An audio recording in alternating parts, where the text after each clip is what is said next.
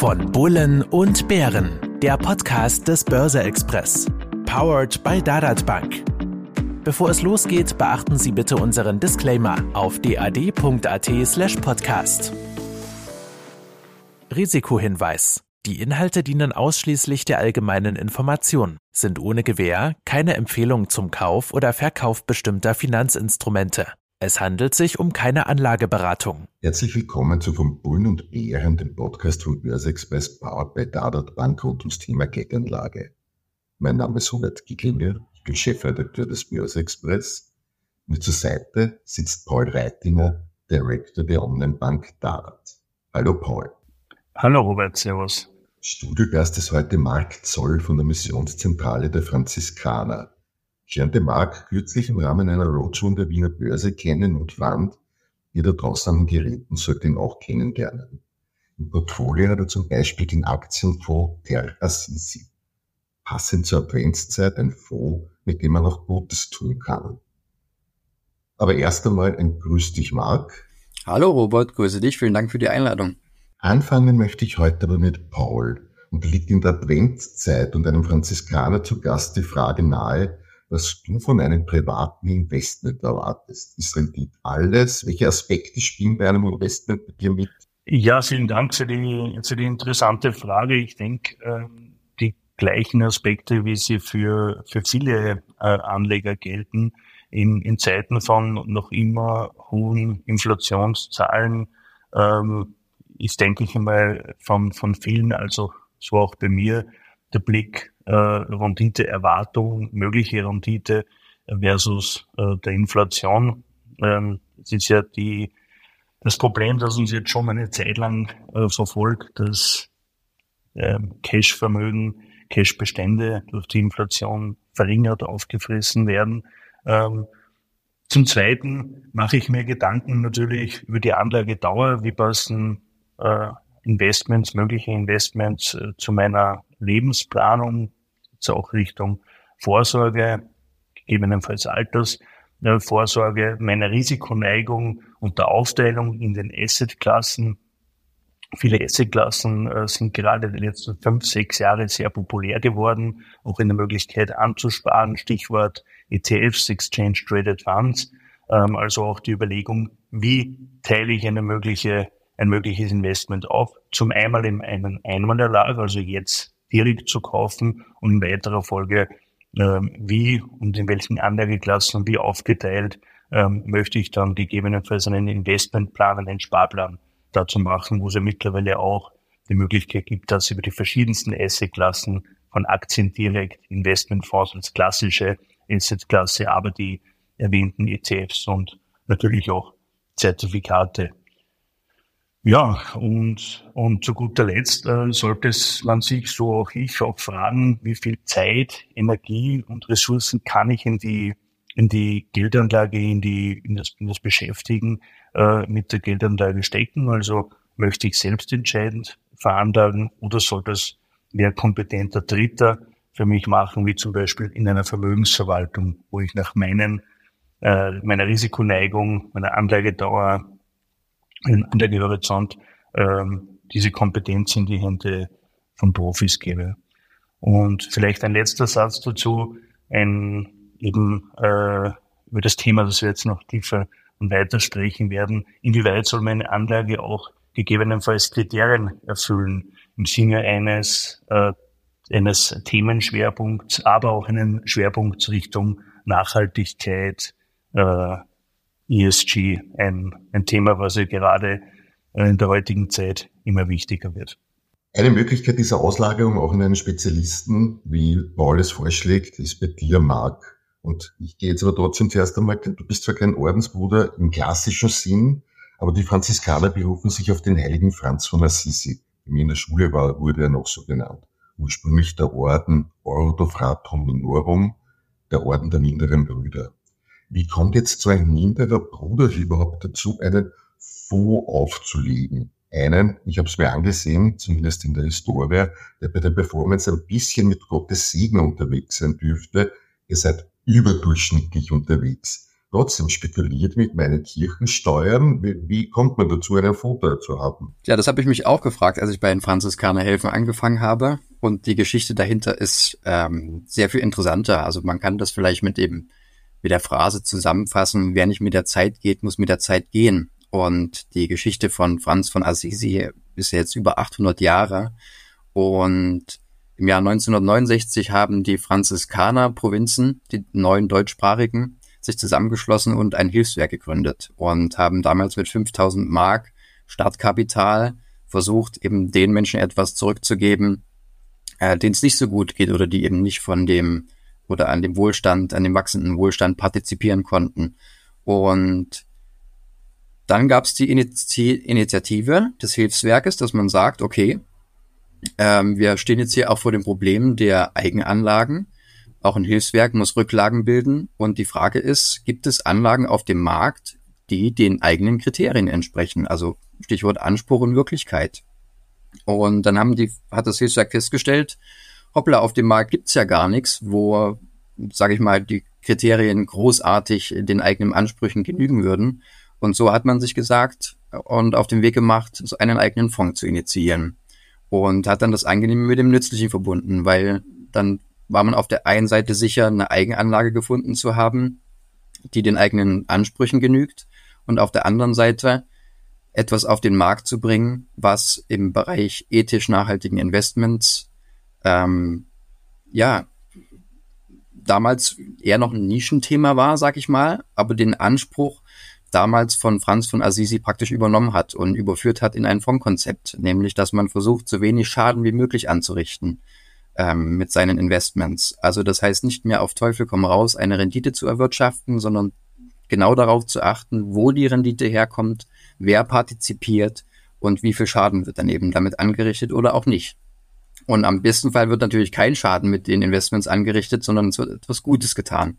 Und in dieser Tradition ist die äh, ist der Fonds damals initiiert worden im Jahre 2009. 2009 heißt es seid eigentlich so ein bisschen Vorläufer eines heute klassischen ESG-Fonds, wenn ich das so sagen darf. Wo sind denn, gibt es Unterschiede? Und wenn ihr auch schon so, also in, im Regulativ zwischen euch, ESG und so, und wenn ihr schon so lange nachhaltig unterwegs seid in der Veranlagung, gibt es eigentlich einen Wunsch an den Regulator oder befindet das sich ohnehin auf dem richtigen Weg? Das österreichische Umweltzeichen 1949 habt ihr jedenfalls bekommen. Ja, das ist auch eines unserer wichtigsten ähm, Zeichen, auf das wir, ich will nicht sagen bestehen, aber auf das wir sehr stolz sind, weil es eine, also weil es das längste, ähm, das längste auf dem Markt ist und ähm, das macht einfach auch was her, weil unsere Tradition ähm, beruht ja auch auf einer sehr, sehr langen Geschichte. Und wenn wir dann natürlich Partner haben und Siegel wie das UZ49, das österreichische Umweltzeichen, was sich auch schon über Jahrzehnte mit diesem Thema beschäftigt, dann geht das natürlich alles Hand in Hand. Und wir haben damals in den 90er Jahren war das Hilfswerk Franziskaner helfen sowohl personell als auch finanziell an der Erstellung des Frankfurt-Hohenheimer Leitfadens beteiligt. Ähm, immer wieder stelle ich auf Veranstaltungen fest, dass dieser Leitfaden praktisch niemandem etwas sagt. Also da muss man schon von Glück sprechen, wenn ich mal jemanden treffe, der davon etwas gehört hat. Und Hintergrund war, dass man sich damals in den 90er Jahren Gedanken gemacht hat, weil die thüringische Franziskanerprovinz aufgefordert wurde, ähm, die Eigenanlagen offen zu legen. Und dann hat man festgestellt, hoppla, die passen ja gar nicht zu dem, was ihr predigt. So, und daraufhin wurde eine riesengroße Initiative gestartet, äh, sehr interdisziplinär mit Ökonomen, Theologen, Philosophen, Wirtschaftswissenschaftlern allgemein und einen Kriterienkatalog entworfen. Und das ist der sogenannte Frankfurt-Hohenheimer Leitfaden. Ich weiß, im Podcast äh, sieht man das, äh, das Buch nicht, was ich gerade hochhalte, aber dieses Buch ist aus dem Jahre 1997 und vereint praktisch 800 Einzelkriterien zur ethischen ähm, Bewertung von Unternehmen. Und das war im Jahre 1997. Und die ESG-Kriterien, die uns heute im Bereich der ethisch nachhaltigen Geldanlage begegnen, münden oder beziehen praktisch die Quelle aus diesem, diesem Frankfurt-Hohenheimer Leitfaden. Also wir lesen heute in den ESG-Kriterien genau die Kriterien, die damals in den 90er Jahren Einzug in diesen Leitfaden gehalten haben. Und wenn du mich jetzt fragst, ob beim Regulator alles in die richtige Richtung läuft, dann äh, möchte ich mit einem glasklaren Jein antworten. Ähm, Hintergrund ist folgender. Also natürlich ist es richtig, dass diese Kriterien Einzug in die Bewertung heutiger Investments erhalten. Ähm, und es ist auch richtig, dass es forciert wird, dass die Kapitalströme eben dahin gelenkt werden, wo sie weniger Schaden anrichten, als es ohne diese Kriterien vielleicht äh, möglich wäre. Ähm, auf der anderen Seite, und da bin ich ganz bei dem äh, Chef Mark Branson von der Bundesanstalt für Finanzdienstleistungsaufsicht in Deutschland, ich glaube, dass der Regulator sich hier ein Stück weit verrennt. Und der BaFin-Chef betont eben auch, dass es schwierig ist, das wieder gerade zu bügeln, aufgrund dessen, dass natürlich Bürokraten in Paragraphen verliebt sind. Und die Herausforderungen, vor denen praktisch Emittenten, äh, Banken, Vertriebler, Finanzvermittler und so weiter gestellt werden, stehen für mich in keinem Verhältnis zu dem, was Nachhaltigkeit eigentlich bewirken soll. Also es soll ja eine intrinsische Motivation sein, eines jeden Investors, eines jeden Unternehmers, eines jeden Emittenten, dass ich so wenig Schaden wie möglich eben anrichte. Ich weiß, ich wiederhole das sehr oft, aber es geht eben in dem Punkt darum, dass es auch bei den Franziskanern kein heiliges Geld gibt. Also selbst wir können nicht sagen, ja, wir machen alles heilig und äh, richtig. Die Frage ist, inwieweit man sich, inwieweit man eben da bereit ist, sich das einzugestehen. Und wenn der Regulator jetzt meint, ähm, zu sagen, es gibt dunkelgrüne Investments oder Investments, die praktisch die Welt retten können, dann finde ich, ist das über das Ziel hinausgeschossen und auf der anderen Seite die Regulatorik raubt natürlich unheimliches Investitionskapital. Also das Investitionskapital wird hier in Berichtskapital überführt. Also ganze Abteilungen müssen ja eingestellt werden, um den Anforderungen zu entsprechen. Ähm, und das Positive ist aber trotzdem und der Unterschied zum Frankfurt-Hohenheimer Leitfaden, dass die Kriterien taxiert wurden. Und dass man sagt, okay, es gibt jetzt wichtigere und weniger wichtigere Kriterien. Und hier stört mich halt die Monothematik auf das E bei ESG. Und hier sehen wir aber erste Initiativen, dass das S und G langsam an eine Gleichrangigkeit kommt, so dass wir nicht monothematisch nur äh, uns an dem E aufhängen, weil letzten Endes sind bei Investments und unternehmerischen Tätigkeiten auch immer Menschen betroffen. Und wenn wir die Lage der Menschen nicht berücksichtigen, können wir uns das ESG im Grunde komplett schenken. Also, dass wir auch wissen, dass wir unterschiedlichen, ein unterschiedliches Verständnis von den Begrifflichkeiten haben. Und das Einzige, was wir machen können, ist im Gespräch mit Investoren oder Banken und Vertrieblern einfach das Verständnis zu klären. Also was versteht der Regulator unter Begrifflichkeiten wie zum Beispiel Impact Investing oder Nachhaltigkeit und was versteht derjenige, der investieren möchte darunter. Und dann kann man abgleichen und eben feststellen oder nicht, ob sich das, ja, ob da eine identische Vorstellung davon herrscht oder ob das abweicht oder manch einer sagt ja auch, ähm, also ich investiere sehr gerne in Rüstung, ja, um äh, nachhaltig äh, die Welt kaputt zu machen. Das kann jeder hat seine eigene äh, Definition von diesen Begrifflichkeiten. Und da muss man sich einfach austauschen und ja, das offen kommunizieren. Was versteht der Regulator, was verstehen wir darunter und was verstehen Sie als möglicher Investor darunter? Ah, okay. Also weniger als striktes Gebot sozusagen ansehen, wie du sollst nicht töten, eines der ersten Gebote, sondern mehr als ja, Leitfaden sozusagen, das Ganze. Na gut. Äh, Paul, Richtung Regulator, möchtest du noch irgendetwas anfügen? Bist du da mit Max so ungefähr einer Meinung? Na doch, bin ich seiner Meinung. Vielen Dank für die Ausführungen. Kommen wir zum Portfolioinhalt, was ja auch nicht uninteressant ist, vor allem für Anleger Interessierte draußen. Benchmark Mark ist für euch ein Large Cap Index. Heißt, ihr investiert in die Apples dieser Welt, sage ich einmal. Was macht ihr bei der Einzeltitelauswahl aber anders als ein indexabbildender Fonds? Oder und gibt es bei euch so etwas wie eine Branchensteuerung? Ergibt sich das aus den Einzeltiteln? Wie kommt euer Portfolio zustande? Also zuerst werden die Positivkriterien genommen und dann richten wir uns nach dem Best-in-Class-Ansatz aus. Also die Franziskaner, das Hilfswerk macht das natürlich nicht alleine. Wir arbeiten mit zwei Partnern zusammen. Das ist zum einen die Ratingagentur ISS ESG und zum anderen die Ampega als unsere Service KVG, die dann die Fundamentalselektion vornimmt. Und wir haben bei den Franziskaner helfen Ausschusskriterien festgelegt und das ISS ESG Universum wird praktisch durch die Positivkriterien bestimmt und dort werden je nach Branche bestimmte Schwellenwerte generiert und dann sind für uns nur die Unternehmen investierbar, die praktisch über diese Nachhaltigkeitsschwelle, ähm, die es über diese Nachhaltigkeitsschwelle schaffen. Also Best in Class heißt nichts weiter, als dass wir versuchen, in die Unternehmen zu investieren, die in, in ihrer Branche ähm, schon die besten Kennzahlen haben. Das schließt aber nicht aus, dass wir auch dahin gehen, wo es dreckig ist. Also sie müssen auch, wenn sie sauber machen wollen und, sage ich mal, eine Transformation in der Wirtschaft vollbringen oder vollziehen möchten, müssen sie dahin gehen, wo es dreckig ist. Wir sind zum Beispiel auch in Linde und Air Liquid investiert. Das sind die größten Umweltverpester in unserem Portfolio.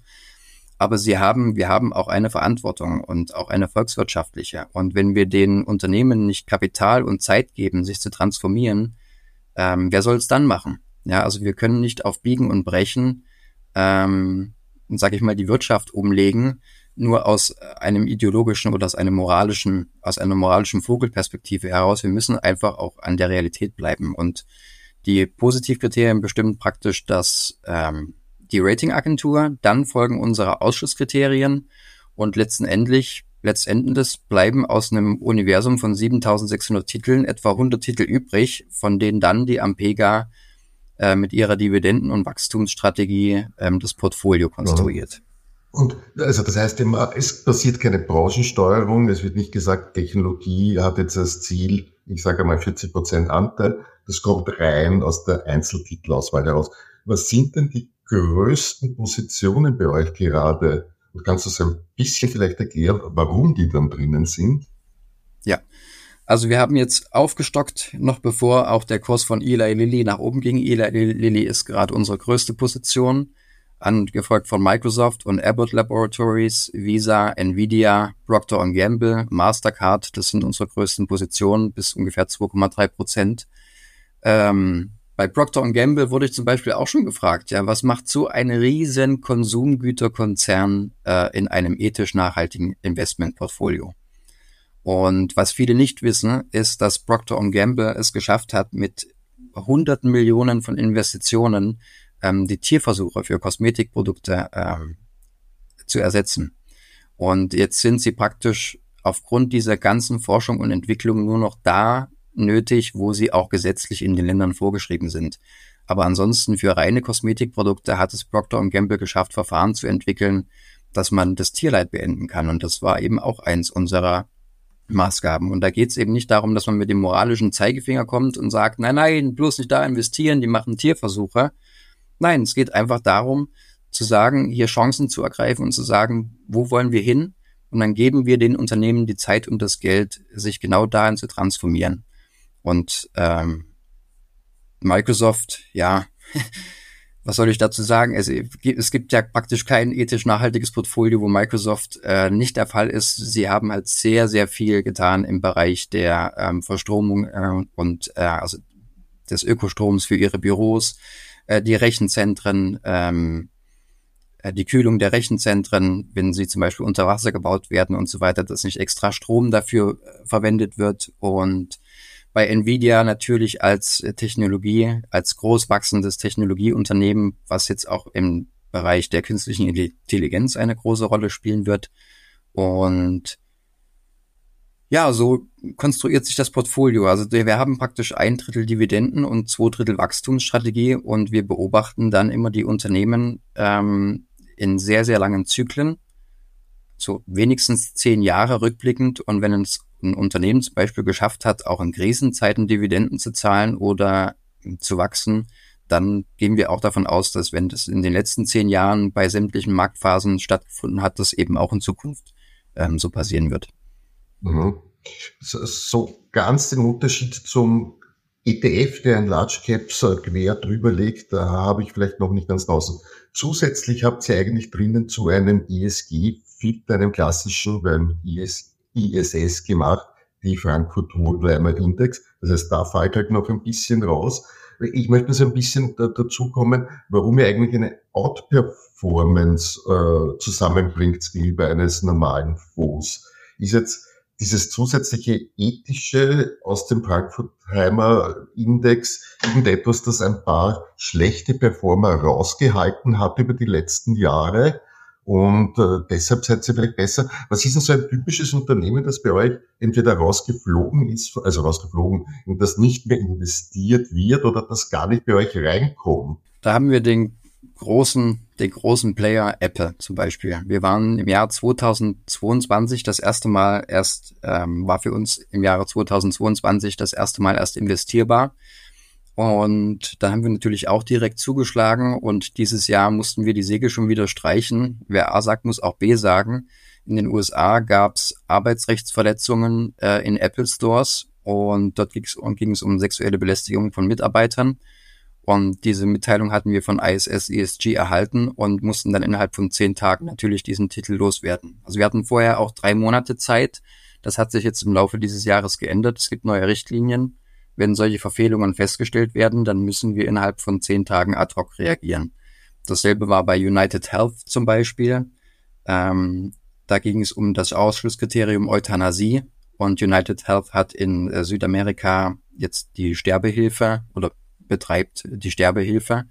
Und daran möchte halt ähm, der Terra-Sisi-Fonds auch nicht äh, profitieren oder davon möchte der Fonds auch nicht profitieren. Also es ist in der Regel so, dass dass nicht eher schlechte Titel rausfallen aufgrund dieser Kriterien, sondern dass mitunter sogar Performance-Treiber ähm, aus dem Portfolio fliegen.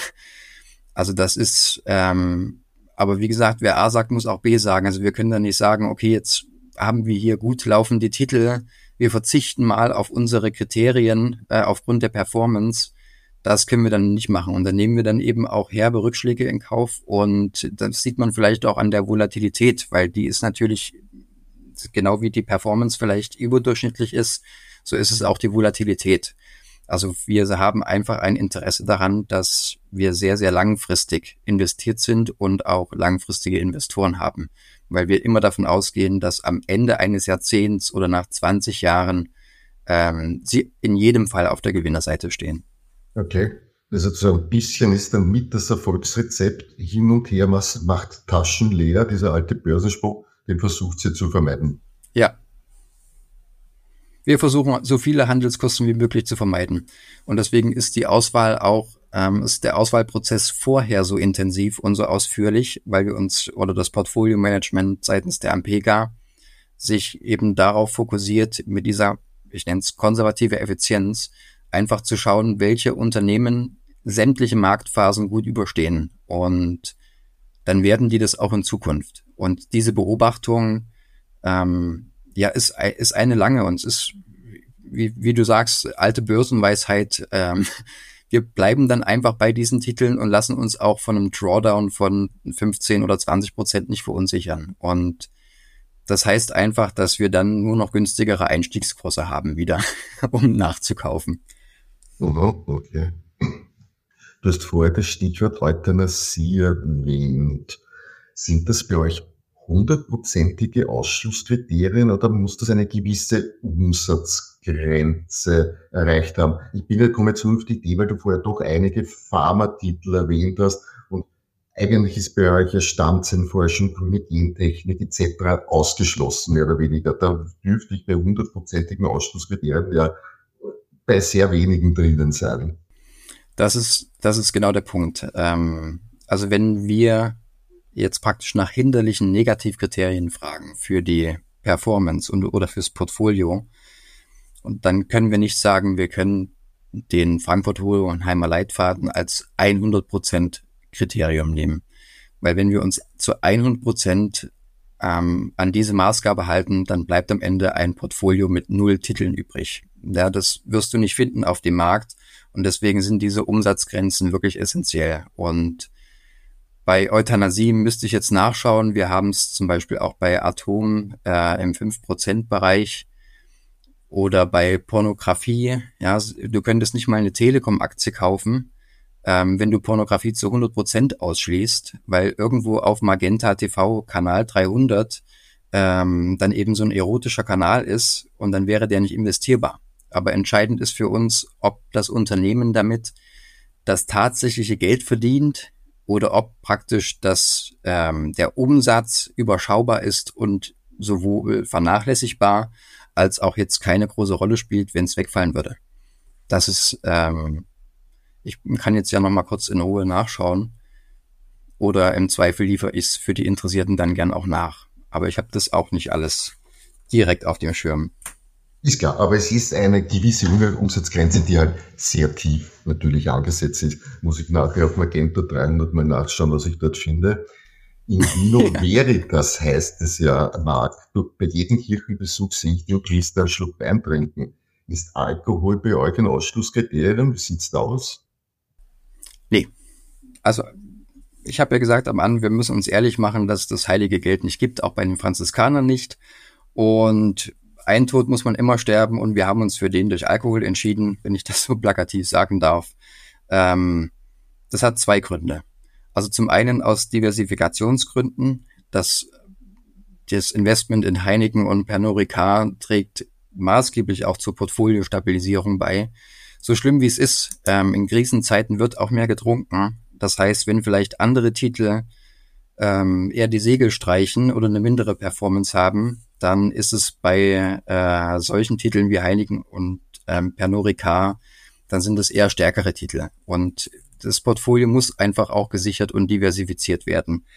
Und der zweite Punkt ist einfach ein ja, Authentizitätsargument äh, für das Produkt. Also wenn wir mit den Franziskanern werben und hausieren gehen und praktisch aus einer Gesellschaft kommen, wo sehr gerne Wein getrunken wird, äh, in Deutschland auch Bierbrauer tätig sind, dann machen wir uns, oder so ist zumindest unsere Annahme, also sehr viel unglaubwürdiger, wenn wir sagen, wir äh, trinken den Wein und wir trinken das Bier, aber wir predigen Wasser. Und da haben wir uns eben dazu entschlossen, es nicht nur zu trinken, sondern eben auch zu predigen. Marc, von meiner Seite bitte noch eine Frage. Gerne. Wer managt den Fonds und das dazugehörige Risiko eigentlich? Das macht allein die Ampega. Wir haben von Beginn an einen einzigen Portfolio-Manager, das ist der Sebastian Riefer. Und die Ampega hat natürlich auch ein großes Team an eigenen Research-Agenten. Und also er beobachtet jetzt nicht den Markt allein und screent auch nicht die ganzen Unternehmen nach der Dividenden- und Wachstumsstrategie. Das ist auch ein ganzes Team. Aber die letztendlich die Entscheidung, welches Unternehmen wie äh, hoch positioniert und investiert wird, das obliegt allein dem Herrn Riefer. Und weil er das seit 14 Jahren so gut macht, äh, gedenken wir auch nicht, äh, das in irgendeiner Form zu ändern. Okay. Und vielleicht noch ergänzend, äh, was ist aus deiner Sicht der USB des der CC Aktienfonds? Also nicht nur aus meiner Sicht, das ist ja praktisch das Highlight dieses Investments. Also und da stehen wir auch, sage ich mal, auf Kreuz mit dem Regulator. Also wir sind ein Artikel 8 Fonds und werden wohl nie ein Impact Fonds sein. Warum? Ich aber der Überzeugung bin, dass wir einen Impact haben, auch wenn ich es regulatorisch niemals so nennen darf, zumindest heute noch nicht, ist, weil ein Teil der Verwaltungsvergütung aus den Fonds zurück an das Hilfswerk fließen, als Fondsinitiator. Und mit diesen Erträgen unterstützen wir weltweit Hilfsprojekte in sämtlichen Bereichen, die du dir vorstellen kannst. Also Bildung, Hunger. Es ist eine ganz breite Palette und es geht einfach darum, dass wir die Leute und die Menschen auch an dem Investment profitieren lassen möchten, die mit dem Investment an sich nichts zu tun haben.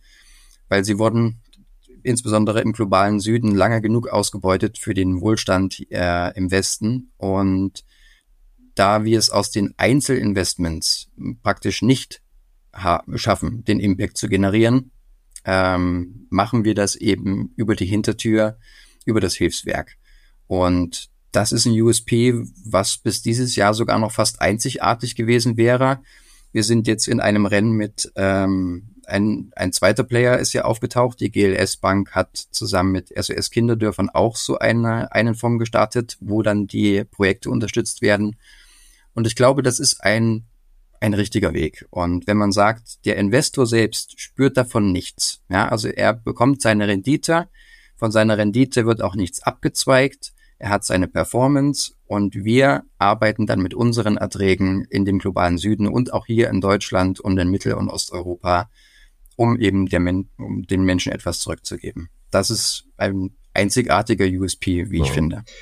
Wie viel an äh, Geldern ist denn da auch schon zusammengekommen und kannst du vielleicht ein, zwei Projekte ein bisschen plakativer äh, beschreiben, die Geld fließt? Ähm, sehr gerne. Also ähm, eine genaue Zahl kann ich nicht nennen, ähm, weil das immer von Projekt zu Projekt verschieden ist. Wir unterstützen meistens bis zu einer Höhe von 10.000 Euro pro Projekt. Und wir haben aber auch Dauerprojekte, wie zum Beispiel Krankenhausschiffe im Amazonas. Also das Amazonasgebiet ist ja ein sehr, sehr weit ähm, verstreutes, ein sehr verzweigtes Gebiet. Und wir haben ähm, also dort den Bedarf gesehen, dass die Menschen nicht an medizinische Versorgung gelangen. Also sie können sich da nicht durch den Urwald prügeln, sage ich mal, um äh, zum nächsten Doktor zu kommen. Das ist je nach Wehwehchen, sage ich mal, ja auch eher eine Strapaze, die nicht äh, handelbar ist. Und dann haben wir uns dazu entschlossen, ähm, einfach Schiffe fahren zu lassen, Krankenhausschiffe. Und das ist auch kein alleiniges Projekt von uns. Das wurde damals mitfinanziert aus ähm, staatlichen Geldern, weil Unternehmen ähm, Steuerschulden begleichen mussten. Und damit können wir die indigene Bevölkerung vor Ort direkt erreichen. Also an dem Fluss kann sich praktisch jeder stellen. Und dann kommen die Schiffe vorbei und äh, bieten medizinische Versorgung an. Und das ist ein Dauerprojekt, was mit einem Schiff begann. Das dritte wird gerade gebaut. Und Dort sind Tag und Nacht Franziskaner, Ärzte und Krankenschwestern unterwegs, um eben die medizinische Versorgung ja in die Amazonasregion zu bringen, weil die Menschen vor Ort könnten niemals äh, den Weg 200 äh, Kilometer bis zum nächsten Krankenhaus äh, auf sich nehmen. Dann leisten wir auch Nothilfe. Das ist uns auch sehr wichtig. Ähm, Erdbeben in Marokko zum Beispiel. Also wenn es brennt, sind wir auch schnell da. Wir, ähm, es geht einfach darum, ja auch mal schnelle Hilfe zu leisten. Und wenn es um diverse andere Projekte geht, sind wir immer daran interessiert, Hilfe zur Selbsthilfe zu leisten. Ähm, klar gibt es jetzt Projekte wie das Krankenhausschiff, da müssen ständig Medikamente nachgekauft werden, medizinisches Gerät muss ersetzt werden.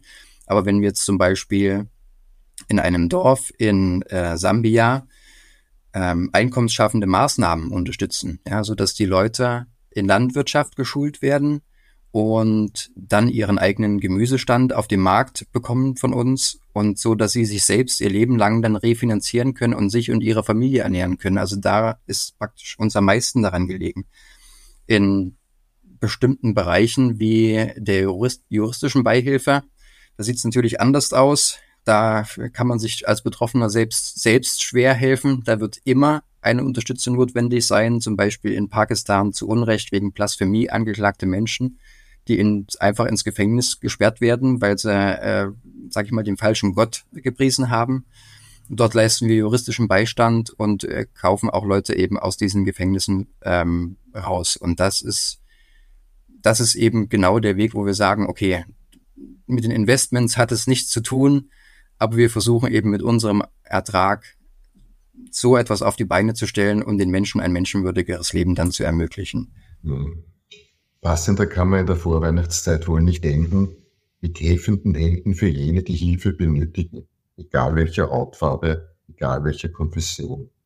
Und helfende Hände, die jene mitfinanzieren, also zum Beispiel ihr draußen an Geräten, denen der Sisyphos kaufen, beispielsweise bei der Dadat. Damit möchte ich für heute enden und bedanke mich bei den Studiogästen fürs hier sein. Ich hoffe, für euch draußen war Interessantes dabei und freue mich, wenn ich zur nächsten Folge und Bier wieder einschaltet. Verabschiede mich von Paul Reitinger von der Dadat Bank. Vielen Dank. Auf Wiederhören. Und speziell bei unserem Studiogast Marc Zoll. Ciao, Marc. Herzlichen Dank. Es hat mich sehr gefreut. Bis bald.